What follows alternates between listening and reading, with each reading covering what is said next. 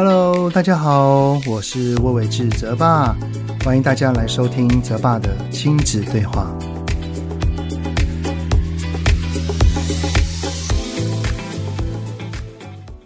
Hello，你们好，欢迎收听泽爸的亲子对话，我是亲职教育讲师魏玮志泽爸。上个礼拜呢，因为有个因缘际会的缘故哦，跟台大电机的教授叶秉成老师进行了访谈呢。我们呢都对于现今大环境底下的升学氛围有着许多的感触哈。呃，这个感触包含了很多的面向哈，不管是社会价值观，或者是学校老师，还有家长，那特别是孩子。而我呢，我儿子刚经历过了国中三年跟最后一年的会考，然后今年升上了高一。我在陪着他走过这一段路哈，我的心中也是有很多的感慨。特别是在之前，只要是我儿子要考段考或者是模拟考的时候哈，可能那些亲子之间的氛围哈，可能都还会有一些紧张。那身为爸爸妈妈的我们哈，可能有一些家长会看重成绩，也有的家长呢会跟孩子说分数不重要，只是呢，只要一想到他的未来，我相信。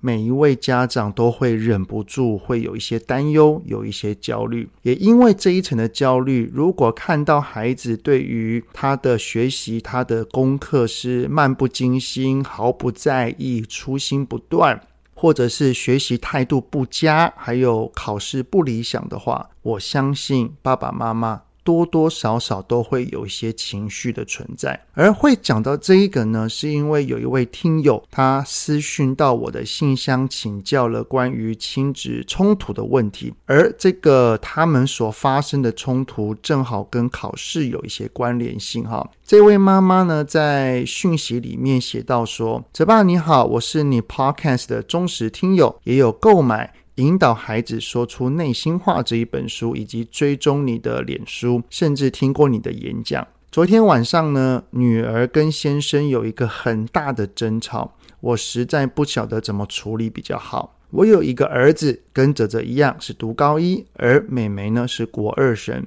昨天晚上，先生先去问了儿子关于这一次考试的不理想，有什么计划来面对下一次的考试。因为儿子的回答支支吾吾，所以爸爸呢念了一下。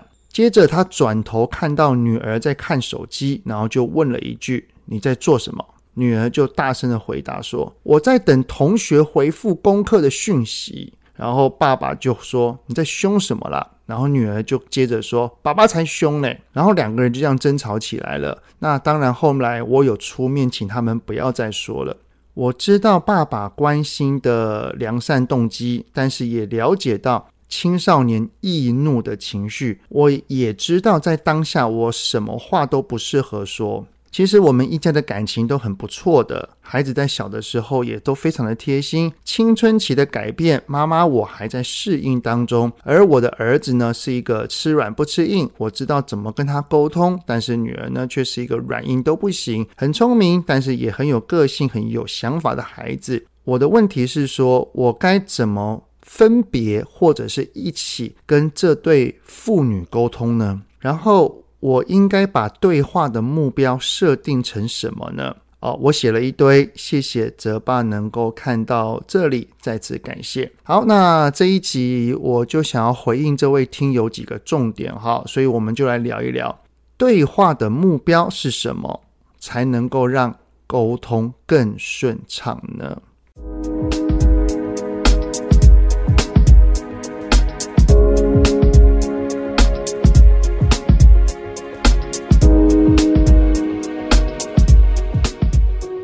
老实说，我真的很感谢李崇建老师跟亲子天下在当年出版了萨提尔的对话练习这一本书，哈，提升了非常多家长对于亲子对话的意识。我本身就是一个很喜欢跟孩子聊天的爸爸，只是呢，后来学习了萨提尔之后，发现到自己以前跟孩子的对话其实有两个盲点啊。第一个呢，就是比较算是没有目标的随性发问；然后第二个就是当有事情要教导孩子的时候，比较多的还是以解决问题来当做对话的目标。于是，我现在回想哦，当时很多的沟通其实都不算是一个好的沟通，多多少少算是在说服而已啊。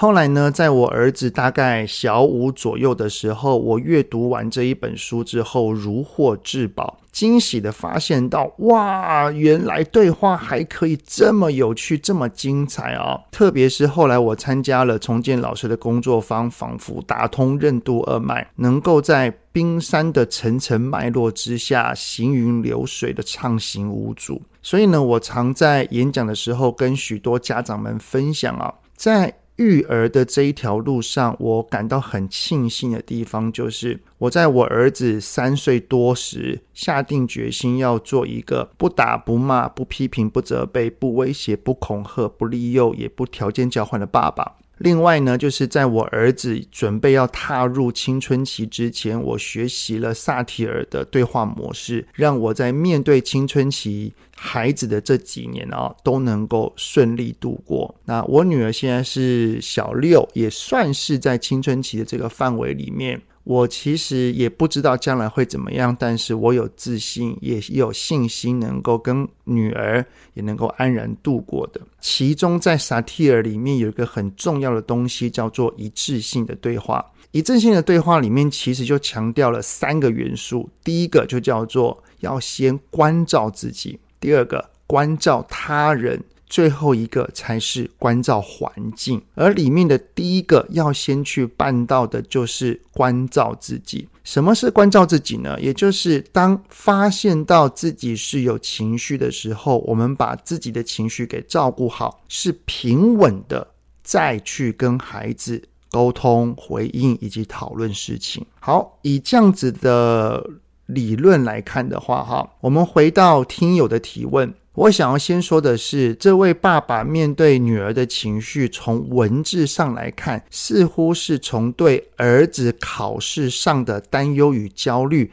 给延伸到女儿身上的。我常提醒自己一句话，就是如果这个情绪是属于我的，我应该就停在我这边就好，不要让孩子承受。比方哈，这位爸爸。他对儿子的考试是有担心，而这个担心的情绪是属于大人的，不是小孩的。所以，我们尽量减少把我们的担忧转变成对孩子的生气。其实，这位爸爸对女儿的生气也是啊。这位爸爸或许对女儿说话的口气不太好。我相信可能是对儿子的火，就是心中那一团火是还存在的。然后一转头看到女儿，就把心中的那一团火给延伸烧了过去。如果这位爸爸在没有前面对儿子的那一团火，或许他看到女儿在滑手机，他的语气、他的语调，或许就会有一些不同哦，对不对？所以是烧过去的嘛。不过也有可能有另外一个可能性，就是爸爸不希望女儿一直低着头黏在手机上面放不下来，这样子也是一个担心的展现。无论是哪一种可能性，哈，是对哥哥的生气再延伸过去，或者是单纯对女儿的担心。老实说，这一些情绪都是跟女儿无关的。我们应该要能够及时的把情绪给停住，不要发泄在。他人身上，特别是自己最爱的家人，因为啊，我们会对孩子担心、担忧、烦恼、焦虑，这其实都是源自于爱他。可是呢，如果都只有用生气或者是烦躁的情绪对他发泄，只会让孩子感受到的是我们的怒气跟唠叨，并没有体会到爱。好，那我们要如何把情绪停在我们身上，不要衍生烧到别人身上呢？首先哈，我们要先具备一个很重要的能力，就叫做情绪觉察。情绪觉察的细节哈，我觉得之后可以再用一集来跟你们分享啊。情绪觉察的基本概念就叫做我们要拥有发现到我们有情绪的能力，因为哈。我们提升了自我情绪觉察的敏锐度。当心中涌出情绪的瞬间，其实就可以先发现到，在这一个岩浆还没有从火山口喷发出来之前，我们就先发现到岩浆在上升了。然后它还没有喷发。我们有能力发现，就会有这个机会及时的做出暂停。而面对青少年哈，缓和双方情绪最好的方法，就是先暂停彼此的冲突，然后离开现场。离开现场之后，再用适合自己的方式，把心中的情绪给好好的消化一下。如此，至少就能够。降低许多的冲突啦。接着呢，在冷静的同时，可以照着我在对话中让孩子感受爱里面有描述到亲子之间的情绪界限，给能够把它做个好好的厘清跟分开的自我对话。有五个步骤，我们就可以试着做做看。相信多做几次的练习。这一条亲子之间的情绪界限也就会越来越清楚，也能够越来越有能力先把自己的情绪给照顾好，然后不会烧到孩子。等到大人跟孩子的情绪皆是稳定的情况底下，我们该如何进行对话呢？以及对话的目标到底是什么呢？回到这位听友的提问哈，就是我该怎么？分别或者是一起去跟这对父女沟通呢？只要哈三个人在一起，是在情绪平稳的情况底下，是能够平和对话的。其实一起谈也没有什么关系啦。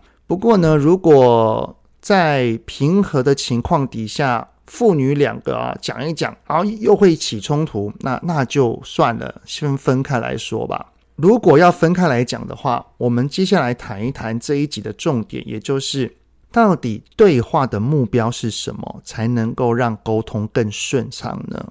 先前有提到哈，我在学习撒提尔之前的对话，呃，要么就是很随性，不然就是以事情的解决为导向，导致其实说了很多的说服。对话的目的其实是要连接对方心中的渴望。也等于是要看到对方心中未满足的需求。好，那这边我来做个简单的分享一下哈。渴望层次在萨提尔的冰山里面包含了接纳、尊重、爱、关怀、肯定、支持、相信、自由等等的啊。在我的书对话中让孩子感受爱里面，我把这几个元素，因为比较笼统。我就简化成四种需求，也就是第一个价值感，第二个认同感，第三个归属感，第四个希望感。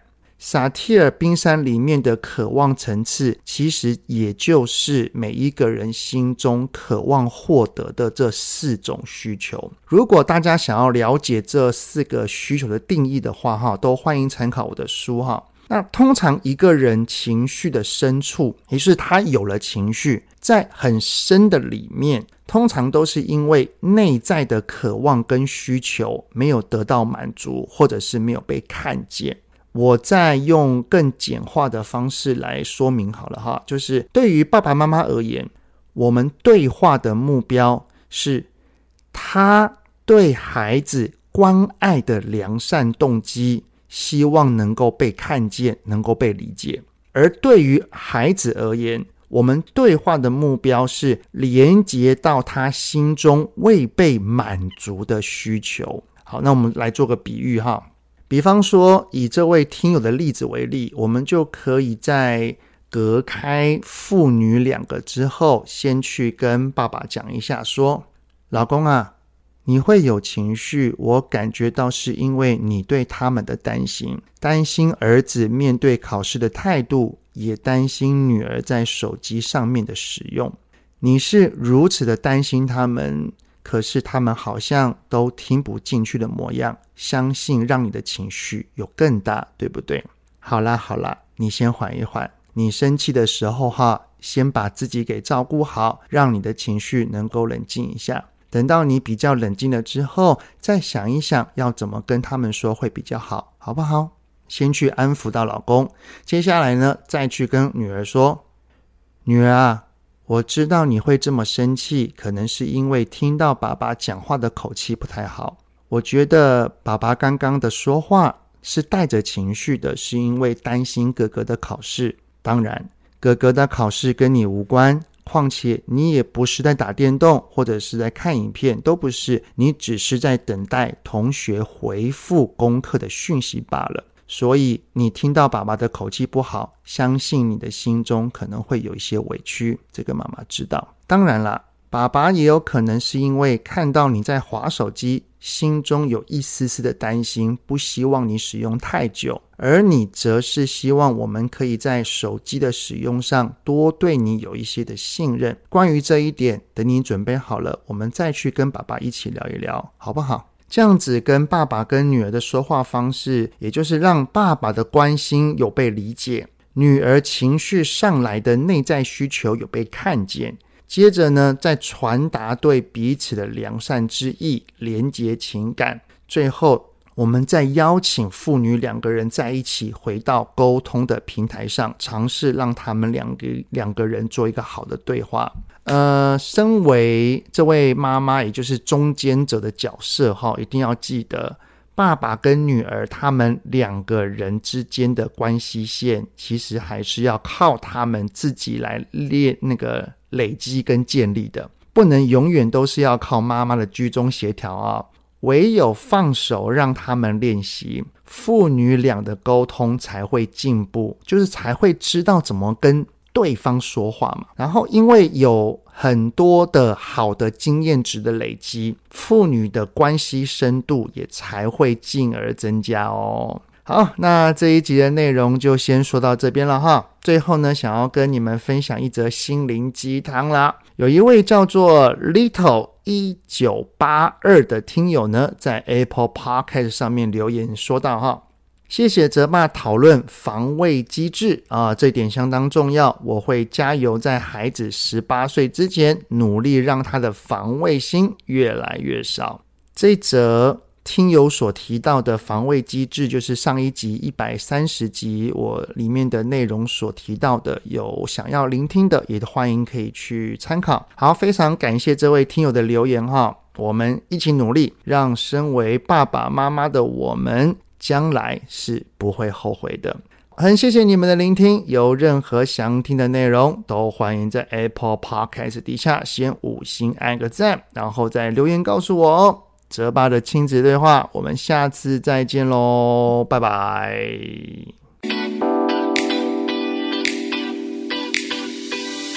希望今天的节目有让您与孩子之间有着更好的相处。欢迎在各个收听平台订阅泽爸的亲子对话。如果是用 Apple Podcast，请以五星按赞给予肯定，也欢迎留言，我们一起讨论哦。如果有想要听什么亲子的议题，请欢迎告诉我。愿天下家庭的亲子关系能够更好。泽爸的亲子对话，我们下次见。